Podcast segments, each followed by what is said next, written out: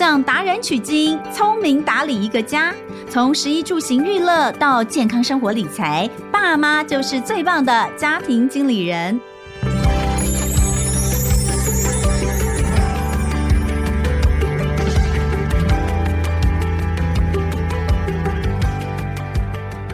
大家好，欢迎收听《亲子天下家庭经理人》，我是主持人萧彤文。今天我们来聊一聊，呃，屋子的改造。这个我有一段时间非常喜欢看那个日本节目，就是有个什么全能王啊，专门就是老屋翻修。哇，我每次都看得一愣一愣，我就觉得这些设计师真的太厉害了。通常呢，他们都会是把一个比较年长的长辈家里面真的已经堆了非常非常多东西，然后可能当年收纳的空间也不是做得非常好的。然后全部把它给整理完毕，跟重新规划之后，房子不但这些杂物通都不见了，采光也变好了，然后动线都更符合现在居住人的需求啊，以及整个看起来就是，如果你要现实一点想，就你这个房子要卖，马上价值可能就 就上升好几成。哎，其实是哎，你想想看，我们现在哦花这么多钱买一个房子，通常我会觉得我要好好的保护它，然后我要在这里终老哦。如果是这样的话，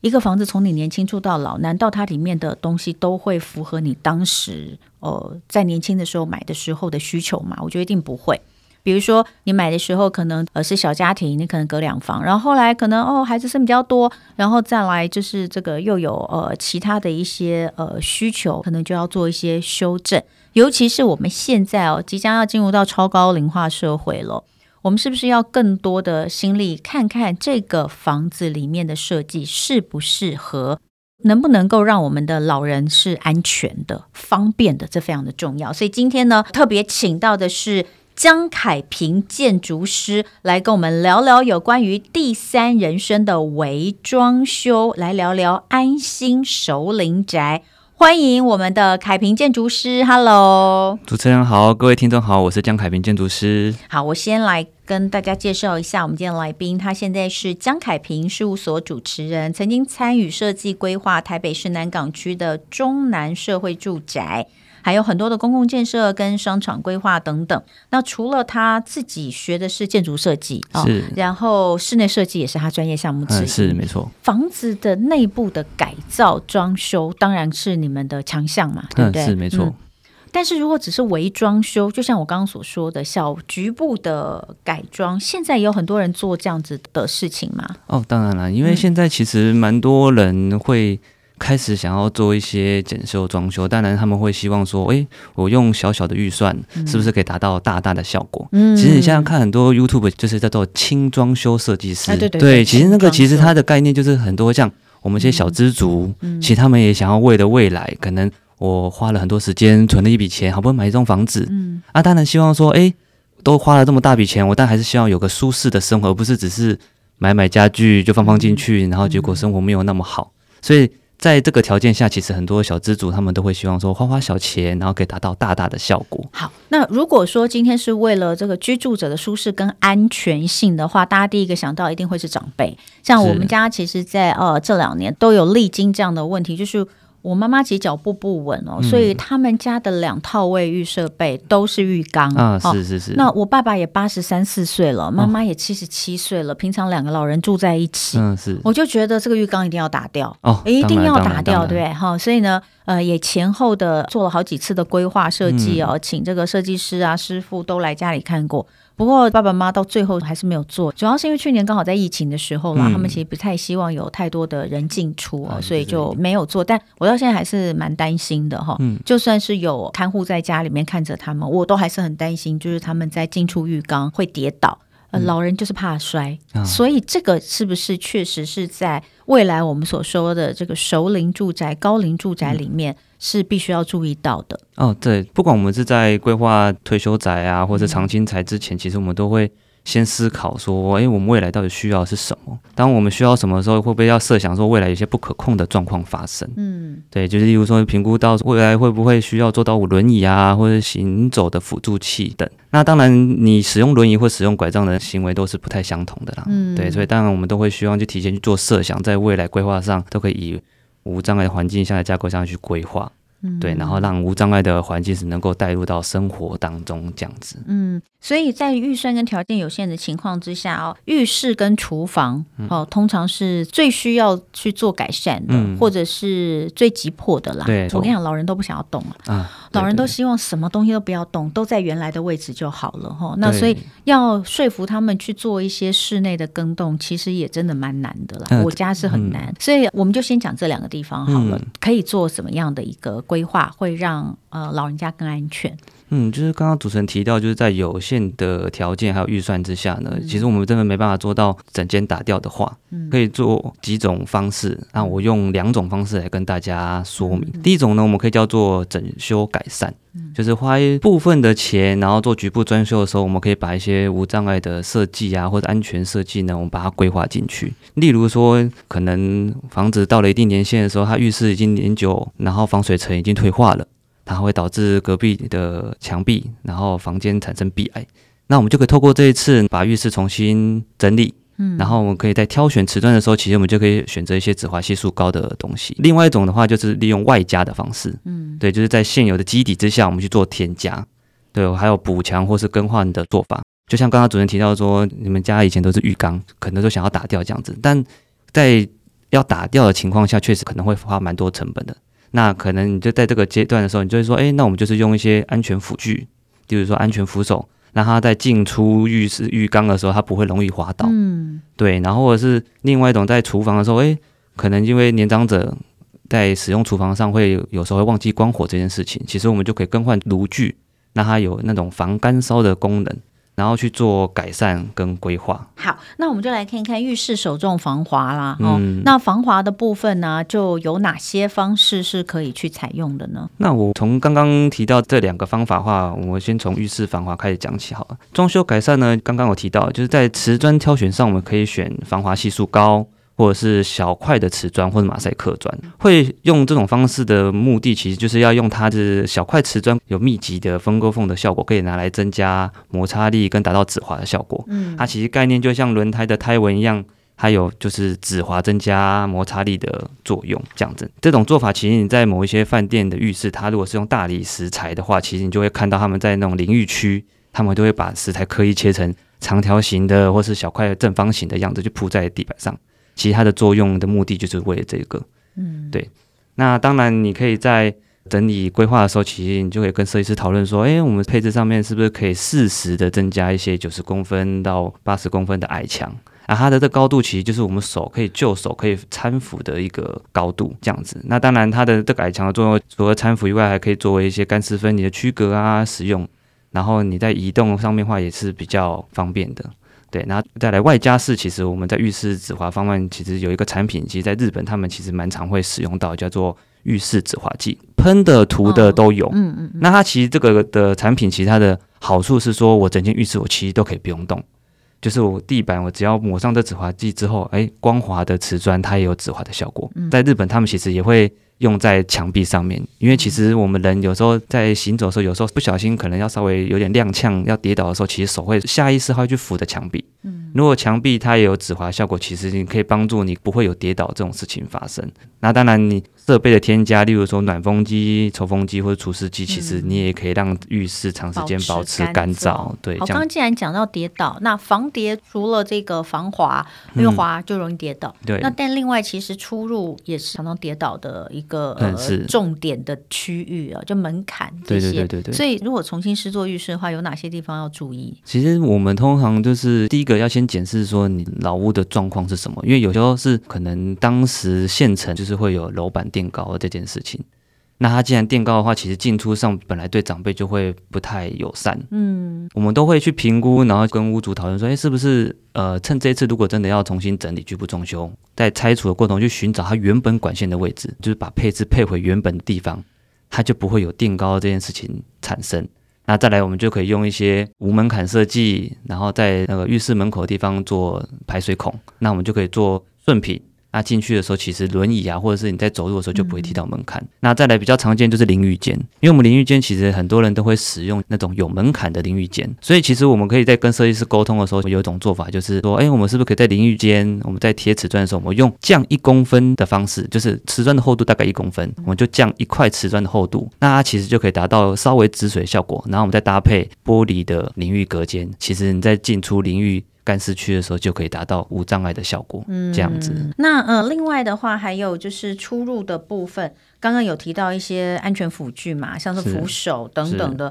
这些都是可以来加装的。嗯，有一些原本就存在浴室里面，大家会拿来当做扶手的，那其实蛮危险，像毛巾架。嗯，对。对，那个毛巾架久了之后，它其实是会，就是前阵回我家看我爸妈的那个浴室。它那个毛巾架就摇摇晃晃的，对，我就想说，我家的毛巾架从来都不会这样摇摇晃晃，为什么你们会有？一定就是常常都用它撑着，对不对？对。所以这个一般的毛巾架你不可以把它当扶手来用了。哦，但我们是不建议这样做。刚刚有提到说，哎，是不是可以做一些适当的矮墙？嗯，它其实的目的就是让老年人在行走的时候，其实它就是有一个高度，它是其实是可以扶着。我说是矮墙坐在浴室里怎么行？哦，因为我们不是会做淋浴隔间。哦，对，我们在做淋浴隔间的时候，其实不一定要全部都做成玻璃。就例如说，我们在区隔马桶跟淋浴间的时候，中间那个地方，我们可以用一个小小的矮墙。其实那种我们就可以拿来做。扶手，嗯、对，而且那个绝对安全，对，绝对不会倒。而且如果你在年轻，我们就先规划进去，哎，其实可以当做一个就是置物平台，因为其实有很多人在设计的时候都希望做壁龛，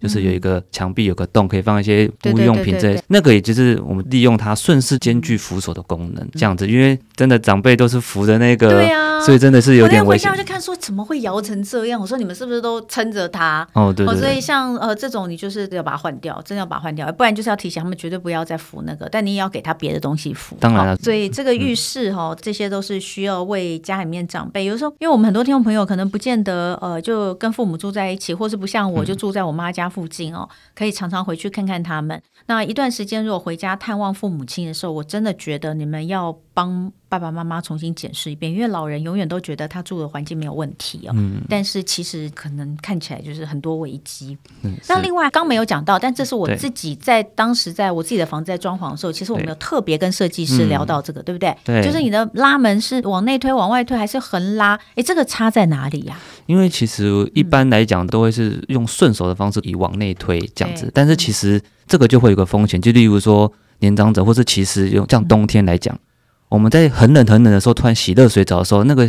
那个心血管突然收缩的时候，其实会造成脑部晕眩。嗯，当这个晕眩的时候，如果真的不小心真的撞到头，然后昏倒了，那你倒下的位置刚好就是在你的门，对，你向内推，你就会变成说在救援上就会有一些问题。嗯，所以其实我们都会说，以现阶段啊，就算不是老人宅或者是什么，我们在以现在在规划设计，其实我们都会希望是外拉的方式。不是做横拉门的方式。嗯，第一个好处就是救援的时候，你不会因为被卡住而影响到救援的黄金时刻这样子。然后还有那个紧急呼叫铃哦，就是说在如果有老人家的家里面要装的话，嗯、它装的高度也是有学问的哈、哦。对，就是我们通常以我们建筑法规来讲的话，就是我们有一个无障碍专章，其实他们在谈到一件事情，就是希望说在九十公分、一百二十公分的时候会设置。紧急呼叫铃，但是他们有强烈要求是两处，所谓两处就是上面一处，下面一处，在十五到二十五公分也要设置一个。嗯，原因是因为说我们人其实大部分会发生意外的时候都是跌倒或是晕倒。但如果你只有设置一处在九十一百二十公分的时候，你昏倒躺在地上的时候，你根本手对你是按不到的。对，所以其实就是未来听众们在设计规划的时候，如果真的希望设置这种东西，一定要跟设计师说你要设置两个，就是上面一处，下面一处，避免在昏倒的时候，其实你下面就可以按到紧急呼救这样子。那呃，老人家在厨房其实也会让人蛮担心的，就像你刚刚说了啊，有时候水烧干啊什么的。那除了刚刚讲到的一些防干烧的一些外加的设施。之外，厨房部分还有什么地方要注意的吗？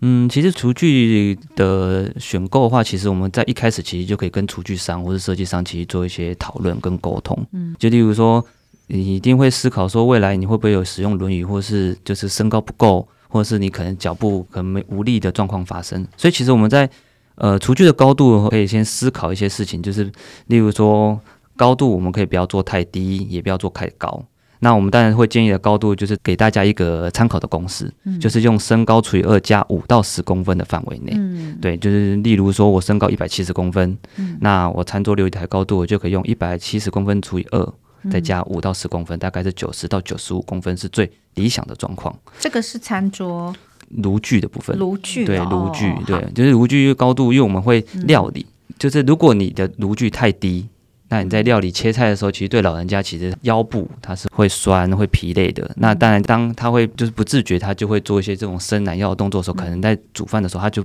会有点危险产生。嗯，对，所以我们都会希望说，在这个炉具的高度是，你必须要把你的身高，我们都把它考量进去。嗯，那当然就是你你在考量，如果未来真的有轮椅使用的时候，你也可以思考说，哎，我们在水槽跟炉具的柜体是不是要做内缩？嗯。做一个轮椅的容吸空间，嗯，嗯，那当然，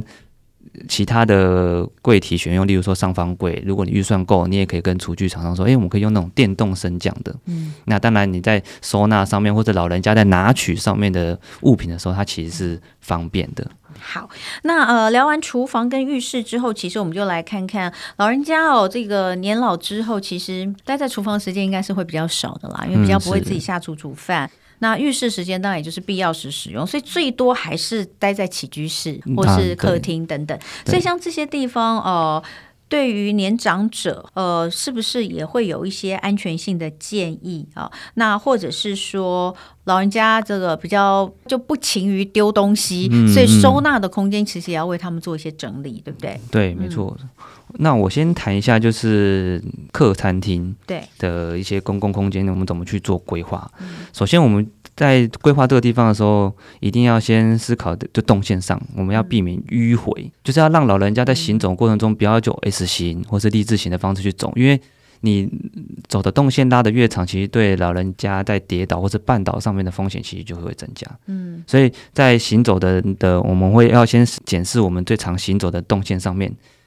然后我们可以再沿着动线上面做规划，做一些行动辅具啊，或者是一些就是安全措施等等。那我们当然，其实我们也可以利用一些现成的家具当做辅具。我举个例好了，假设说我的生活路径是从客厅会走经过餐厅，然后再走到主卧室，然后这个是一直线的。那其实我们就可以在路径上的沙发上，我就可以选择那种高椅背的方式，对，然后或是餐桌就选择避免光滑面，然后让它是有厚度的桌面这样子，然后餐椅背，或者是我在侧边可以做一些低矮的柜子。嗯，对，可以达到搀扶的作用，就有点像刚刚我们在讲在浴室一样，对，对不对？有一些矮墙，或是一些可以放置东西的空间，是是，让他们做成一个安全支撑支撑，对，行走使用上这样子。好，好，那这个是呃讲到就是动线的部分，那收纳的部分也必须要针对老人家可能习惯，不管是他们的这个呃高度啊等等的部分，也要做一些处理，对不对？像我们在选用系统柜，在跟系统柜或是木工柜沟通的时候，其实我们都可以有几个方向可以去做思考。例如说，我们可以避免悬浮，或者是上方镂空的设计，因为这样就可以减少就是清洁不易或是灰尘堆积产生过敏原的状况发生。那我们在柜体设计的时候，其实我们就可以去规划，就是中间用镂空的方式。嗯，那它镂空的方式，我们就可以兼具就是刚刚提到的安全扶手的功能。高度的话，就是我们必须要每一个镂空的地方，或是跟你的餐桌或是矮柜的高度都实际上是一致的。嗯，但高度我们就建议在八十到九十公分。嗯，那这个高度其实就是跟我们医院安全走廊上的侧边的安全扶手高度其实是一致的。嗯，那当然可以配合身高去做适当调整啊，例如说。呃，可能妈妈身高比较矮的时候，我们就可以降低一些高度。嗯，对，主要是以适合就手的高度为主了。在收纳方面的话，像我们会收纳，例如说轮椅啊、辅具啊，然后当然我们就要以就近方便拿取的地方为主。那当然我们在。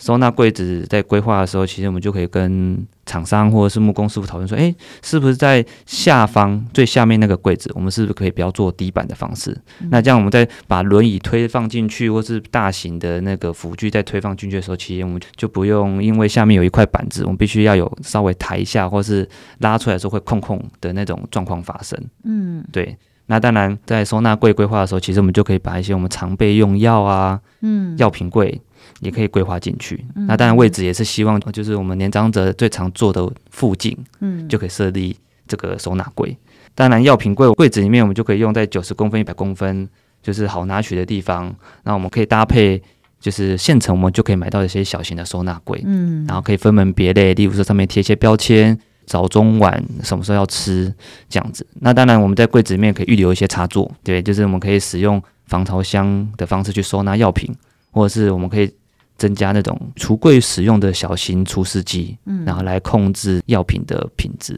好，那最后就来聊屋龄，因为现在其实台湾的老屋很多，嗯。假设啦，因为现在的房价太高了，那年轻朋友或是中年朋友，他好不容易存了一笔钱，想要买房子的话，大部分没有办法买到新屋。嗯、如果说不是在呃比较偏远的地方的话，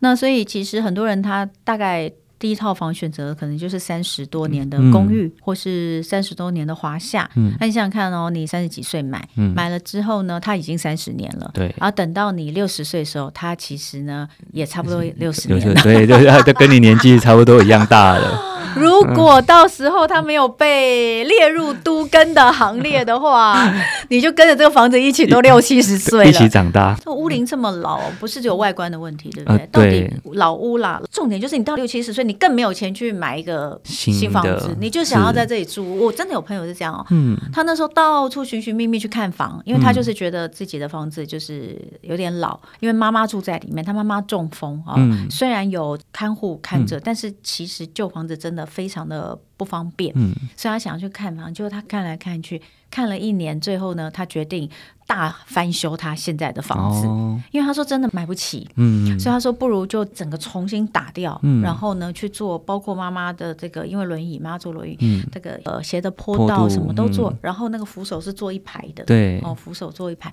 他是整个打掉，对，好，那这个当然是又是因为屋龄老，又是因为为了要呃让这个呃中风的妈妈方便，那如果就单纯因为屋龄老要做一些装修。的话有哪些重点？然后不是要全部打掉的，对像他这样全部打掉，嗯、局部整理有没有哪些重点是可以先提醒大家？嗯，如果以我的经验，或是以我在规划初期评估老屋改善的时候，其实我第一个会帮屋主先确认，其实就是屋内是不是有壁癌跟漏水的情形，嗯、因为这是最需要优先处理的。因为太高的湿气呀，跟霉菌其实对人体都是不好的。嗯，对，所以我们会依照现况看了之后，依照它的壁癌程度，然后我们去评估说到底要不要大规模的整理。嗯，对，如果真的如果可以大规模整理，或是只能局部整理的时候，我们也可以同时把是否有部分需要无障碍的需求，那我就会一起跟屋主讨论说，诶，是不是我们在这一次我们就把它一起。纳入规划设计中，嗯，对，所以看完壁癌跟漏水之后，接下来就去看浴室的空间，嗯，先检查一下，哎，瓷砖的情况是怎么样？它是不是用老旧的瓷砖？就是它非常的滑，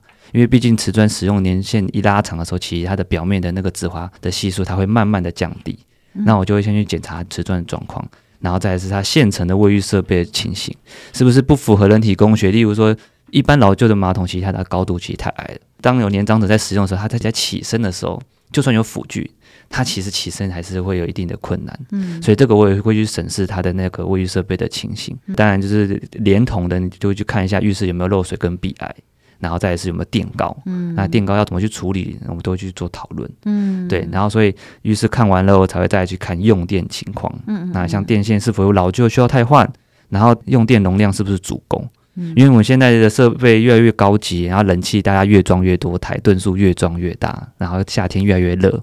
我们为了避免就是家电在用电量的需求越来越高，然后造成超载的问题。那当然也是希望用电能把需求拉高之后，我们就可以打造比较舒适、便利、智慧化的生活环境。那住起来当然也舒服，